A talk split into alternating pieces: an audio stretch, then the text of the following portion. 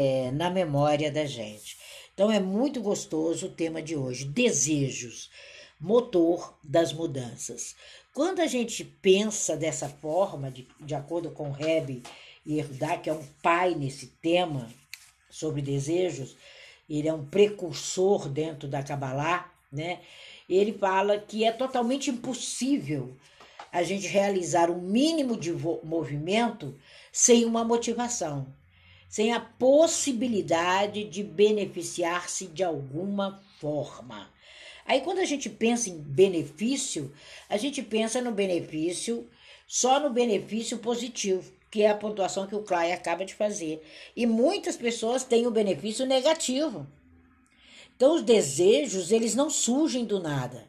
Eles formam-se inconscientemente no nosso interior. Primeiro, eles se formam inconscientemente naquele processo da mente, do consciente, inconsciente e subconsciente. Aí, quando ele chega a ser algo definitivo, é que ele se torna como eu quero um pedaço de pizza. Então, quando a gente entende os desejos, eles não são percebidos, ou ao menos sentidos, sem uma inquietude geral. O desejo ele se forma a partir da inquietude. Então, todos nós temos experimentado esse sentido, sabe, esse sentido de querer algo. Porém, a gente não sabe exatamente o que na maioria das vezes, e é um desejo que ainda não amadureceu. Então a gente passa por desejos reais, desejos no mundo das ideias, desejos no inconsciente, que são muito mais é, escondidinhos, e os que ainda não amadureceram de forma nenhuma. Se a gente for um pouquinho mais adiante, a gente vê Platão falando que a necessidade é a mãe da invenção. Essa frase não é minha, essa frase é de Platão. E de certa forma, ele estava bastante coerente quando ele fala isso. É de uma forma bastante similar, a Kabbalah ensina que a única forma pela qual a gente pode aprender algo é primeiramente querer fazê-lo. É o querer. É uma fórmula muito simples. Quando a gente quer algo, a gente faz o necessário para conseguir. Você cria tempo, você acumula energia, você desenvolve habilidades para aquilo, mesmo positivo ou negativo. Que a gente vê a estratégia das pessoas quando elas querem prejudicar o outro, a estratégia, né, em casos tão graves como o feminicídio. Então, o motor da mudança é o desejo. O resultado é o plantar e o ceifar. A diferença está no resultado. Então, a forma em que você desenvolve seus desejos, ele determina toda a história sua e da sua humanidade, do contexto que você está. Então, à medida que você se desenvolve, você motiva outras pessoas também a estudarem aquele caminho, como é o caso da Kabbalah. Quantas pessoas se motivaram a conhecer com profundidade depois do Clubhouse? Então, à medida que você desenvolve, você motiva. Então, isso também é muito sério, porque de uma forma ou de outra, o realizar é desejo. Isso a gente é diferente do mineral, da planta, do animal, né? Porque há um desenvolvimento. Não se consegue realizar desejos sem desenvolver constantemente. E a gente vê isso nas gerações, nas pessoas, na política, por onde elas passarem, sabe? É, quando você move alguma coisa, isso te dá prazer, até o mover de uma cadeira para você sentar, né? Às vezes você precisa de um centímetro só para ocupar aquele espaço. Aí você delicadamente move. Então o motor da mudança ele é o desejo. E ele é feito em alguns níveis. Dentro da Kabbalah é de 0 a 4. Eles referem o desejo de receber prazer. Na Kabbalah, há 5 mil anos, esse desejo de receber, né, ele precisa sair do nível zero para o nível mais intenso. É o que a gente chama da escada de Jacob. Quando você está no ponto B e olha a realização toda até chegar no A, que é efetivamente o que você está, é o desejo de chegar ali. Mas enquanto você está ali no ar, tentando formatar, você está no desejo no nível zero. O desejo ele é suficientemente forte para separar da natureza um dos outros. Então, quando você tem essa unidade, por isso que a gente fala das leis naturais, do vivenciar de acordo com as suas leis naturais, do vivenciar o seu universo, você entende essa unidade, né? Nós somos, nós pagamos para entender, para aprender. E muitas vezes as pessoas estão reaprendendo né? E não importa o lugar que você esteja. É, por exemplo, chega o horário de fazer, aonde eu tiver, eu vou fazer o Clubhouse. Porque eu preciso reconhecer com êxito essa decisão que é um, o desejo do Clubhouse. Então, quando você imagina isso, você começa a, a, separar a sua natureza. Você começa a escolher pessoas com a mesma fluidez das suas palavras, da sua natureza, da sua comunicação, do seu pensamento e até de telepatia, que é muito usado na Kabbalah. Então, a humanidade, por completo, ela era uma nação. Agora não. Agora nós estamos divididos em nichos. Essas são as grandes mudanças. Os desejos começaram a crescer e, na maioria das vezes, eles chegam ao suprassumo do egoísmo, da maldade, de tudo que a gente vê quando a gente abre uma emissora de televisão. Então a gente precisa entender qual é esse proveito próprio, qual é essa adaptação, quais são as necessidades. Quando a gente fala de desejo, nós estamos falando de necessidade humana. Nós precisamos é não nos alienar mas precisamos nos separar para poder avançar. Quando você descobre uma boa ideia, você já sabe qual é o trajeto e como vai fazê-la funcionar. Né? É muito importante.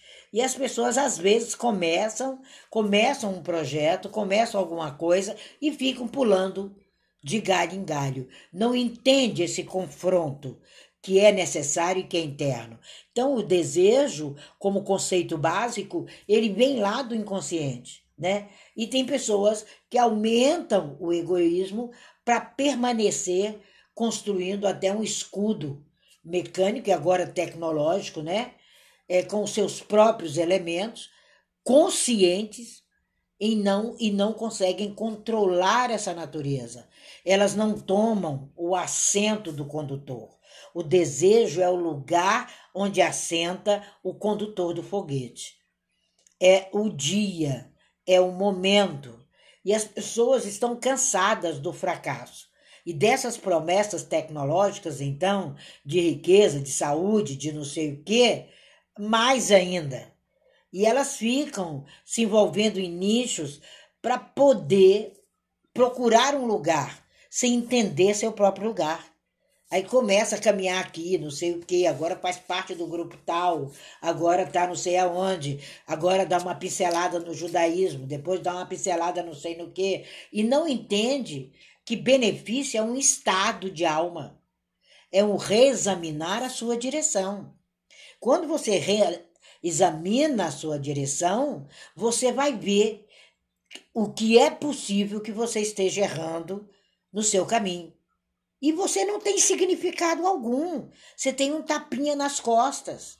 Daqui a pouco você está no outro lugar com outro tapinha nas costas. Depois vai para outro lugar sem tapa nas costas.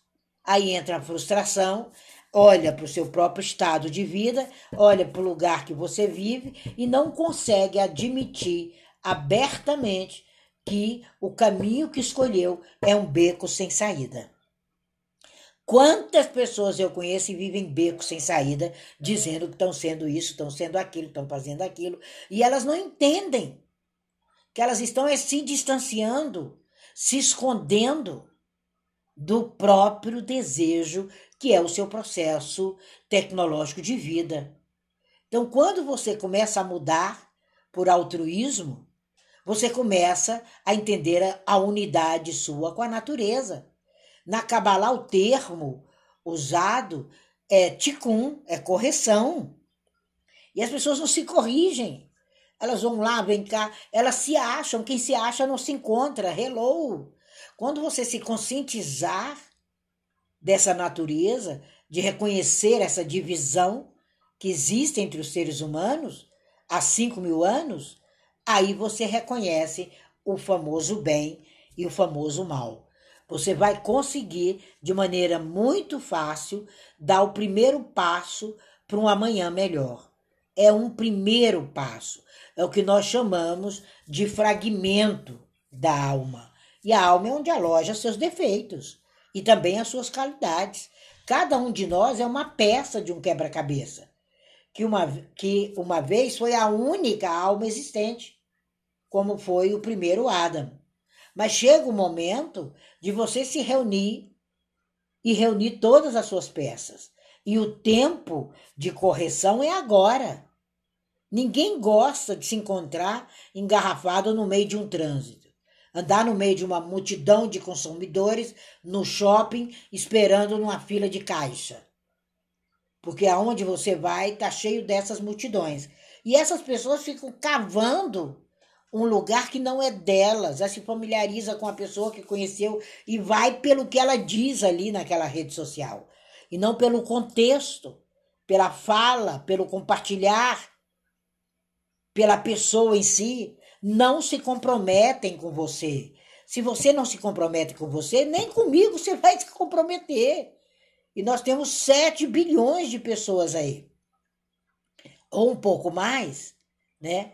E a gente não entende, porque as pessoas não sabem que mundo elas estão. Quando você não souber que mundo você está, você não tem desejo, você tem confusão. Então, quando você pega o seu paciente, o seu mentorando, que aqui só passam mestres, você precisa entender o que é conveniente. E a gente fica olhando e fala o que, que essa pessoa está fazendo como bobo da corte naquele lugar. E ela não percebe que ela está sozinha, sabe? Que até para você comer uma fatia de pão, você tem que desempenhar um esforço. Você tem que ter um método. Você tem que ter um desejo. Você tem que semear o trigo. Você tem que esperar crescer, cozinhar, moer, amassar, fazer o pão, construir o forno, para você poder chegar na padaria mais próxima e comprá-lo com pouco dinheiro e desfrutar da vida sem perder mais tantos minutos. Então, quando você não trabalha o seu dia, quando você não goza, o resto do mundo não vai perceber. Isso são desejos. Então, quando a gente goza de um chocolate belga no fast food americano, ou de um belo café brasileiro, você entende, o gosto parece que é diferente, né? Como é importante. A gente vê a diferença da China e do Japão. Os chineses fazem carrinho de brinquedo para as crianças, os japoneses, os carros de verdade. Qual é o desejo?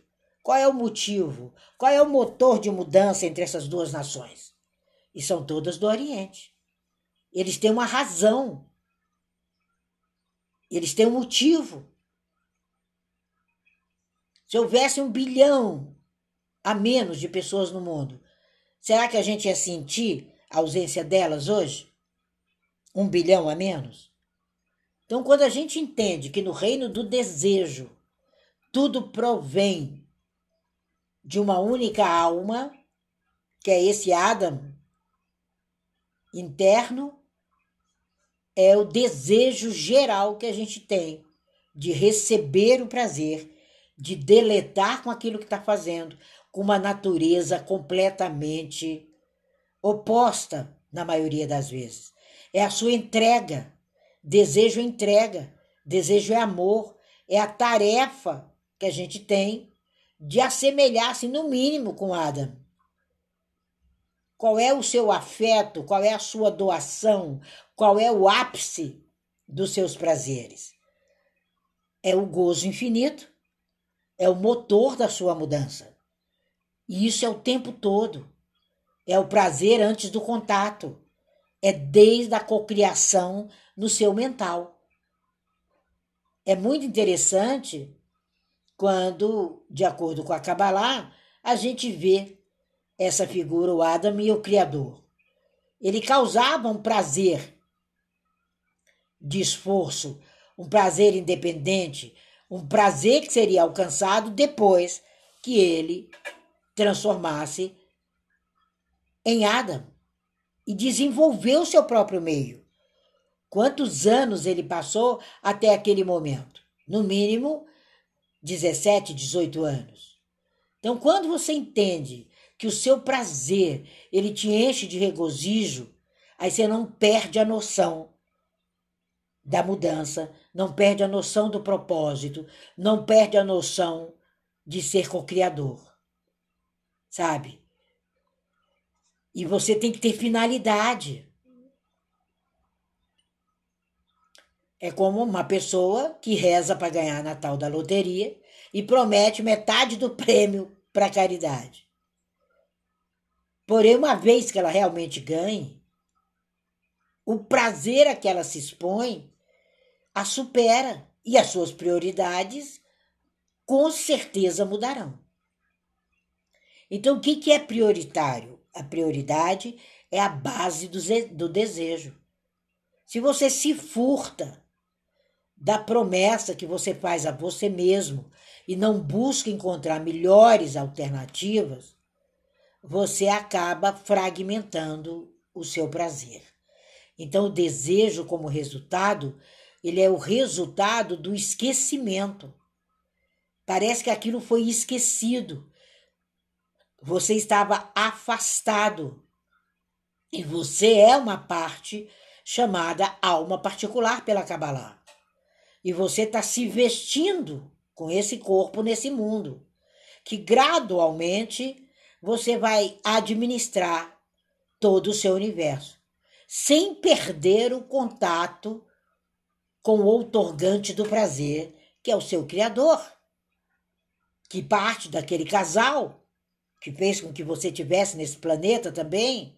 Então, esse desejo de mover um peso de uma tonelada é impossível você pedir uma só pessoa que o faça.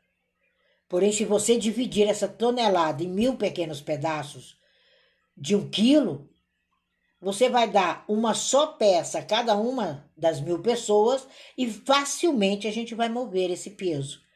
Então, desejo, ele passa, da, passa pelo campo da partilha, do compartilhar. É o que Baal Razulam fala. Você tem que ser consciente. Quando ele conta aquela história daquele rei que queria enviar uma grande quantidade de moedas para um filho dele que vivia muito longe. E as pessoas no país dele eram ladras, eram enganadoras. E ele não tinha nenhum mensageiro leal. Aí o que, que ele fez? Ele dividiu as moedas em pequenas quantidades e enviou através de muitos mensageiros. Assim, não valeria a pena mancharem a honra pelo prazer simples de roubar.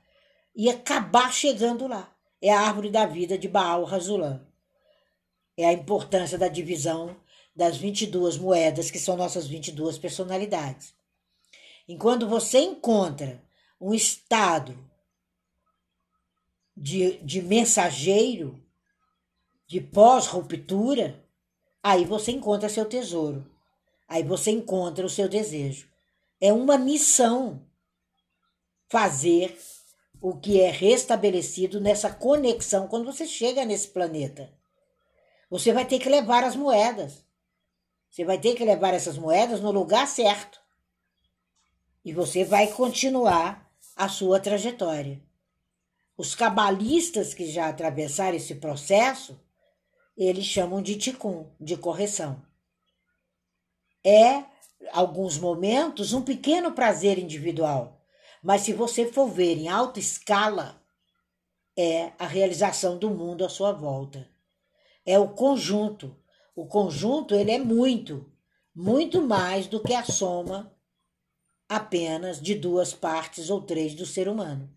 Então, o propósito do estudo da Kabbalah é ajudar cada um de nós, partes individuais da alma de Adam, a restaurar, restaurar a nossa unidade de maneira mais rápida e útil possível.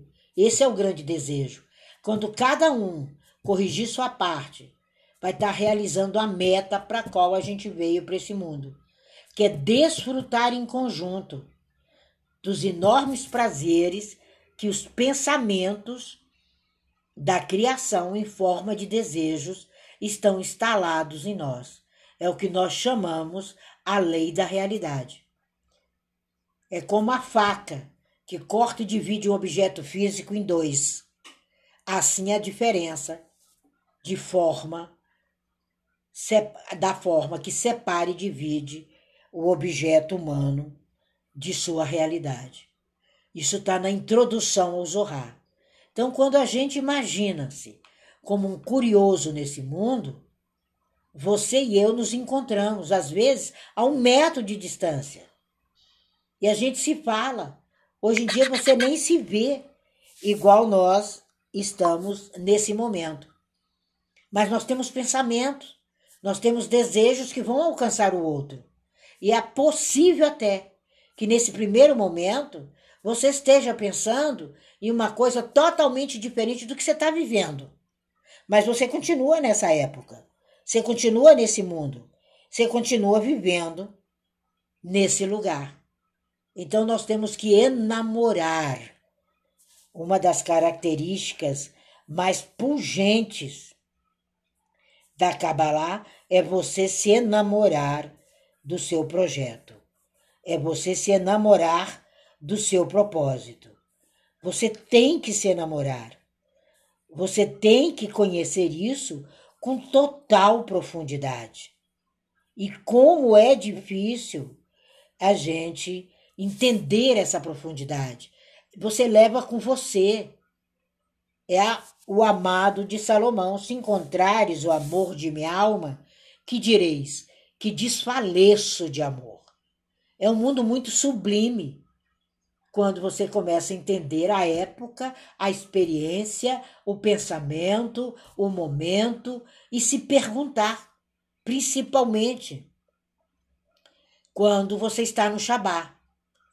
No Shabat, você se pergunta, sabe? Você sabe, por acaso, o lado de quem você vai sentar hoje no metrô? Qual é o caminho real que você vai fazer para o seu trabalho?